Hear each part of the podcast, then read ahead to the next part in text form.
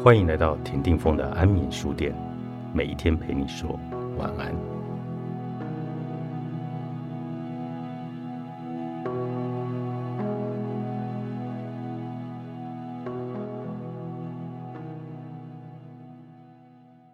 我出生在台湾经济起飞的年代，常说自己最幸福也是最不幸的一代，羡慕父母二十几岁就可以成家立业、买房买车。六十几岁就可以退休，如今万物皆涨，只有薪水不涨。拥有了过去没有的物质享受，却也要承受更多不确定的迷惘。偶尔母亲也会碎念：下一代都不生小孩，国家还有救吗？我翻过白眼，就马上回嘴：生孩子就能救下一个世代，那谁来帮我们养呢？两代之间，无论是金钱、职场、政治、伦理观念，都产生了巨大的拉锯，谁也不愿意退让。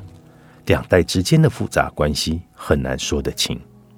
朋友 A 最近带男友回家，他妈一开口就问对方做什么工作，一年赚多少薪水，存款里有多少钱，家中的经济状况如何，有没有房子跟车子。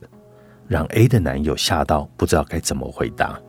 A 很不满，为何母亲的价值观都反映在价格上，仿佛钱就能够定义万物，又不知道该怎么跟长辈沟通。我说，那是上一代人的认知反射，他们经历过没有钱困苦的生活，于是接受钱能决定人的高低贵贱的理念，去试着理解上一代。才能够和解彼此的拉扯。某一些观念你无法去改变，也不需要去改变。过去我也会苦恼，无法与家人沟通，只想着自己被压抑的理想，把错误都推给家人身上。直到意识到，谁二十几岁就会当父母，他们也是在学习如何教育孩子，而我们却忘记时间会改变状态。最终纠结的问题都会过去。在中国连续剧《以家人之名》里，有一句台词说：“最容易令人感到温暖和惊喜的是陌生人，因为你对他没有期望；最容易令人感到心寒和悲哀的是亲人，因为你爱他们。”面对与家人相处的起见，越是住在同一个面向去看，情绪越不自觉的会拉不出来。跳脱了子女的身份后，你才能够和解记忆深处的不安。没有解决不了的问题，只有你不想面对的问题。对于两代亲子关系，我给出了这么样的一句话：有时候我会在公众演讲时分享带家人去旅行，不是炫耀带他们去看了什么风景，而是叙述我们在旅途中吵闹不休的历程。每一次的吵架，我都会气到想把我妈送回家。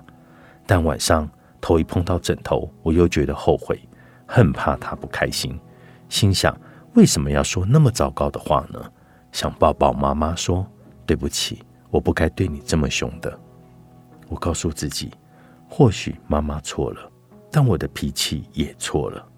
如果可以重来，我想换一种方式，我们都会比较好一点。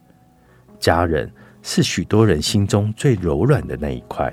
也是最无法谅解又想要原谅的，在天平的两端，如果没有人愿意打破，就没有办法靠近。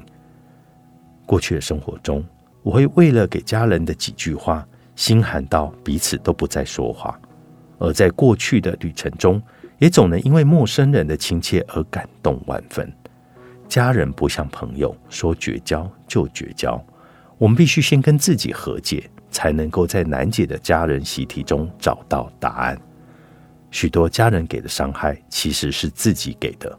倘若一直把某一件事定压在记忆中，闷在心里，最终被伤害的还是你自己。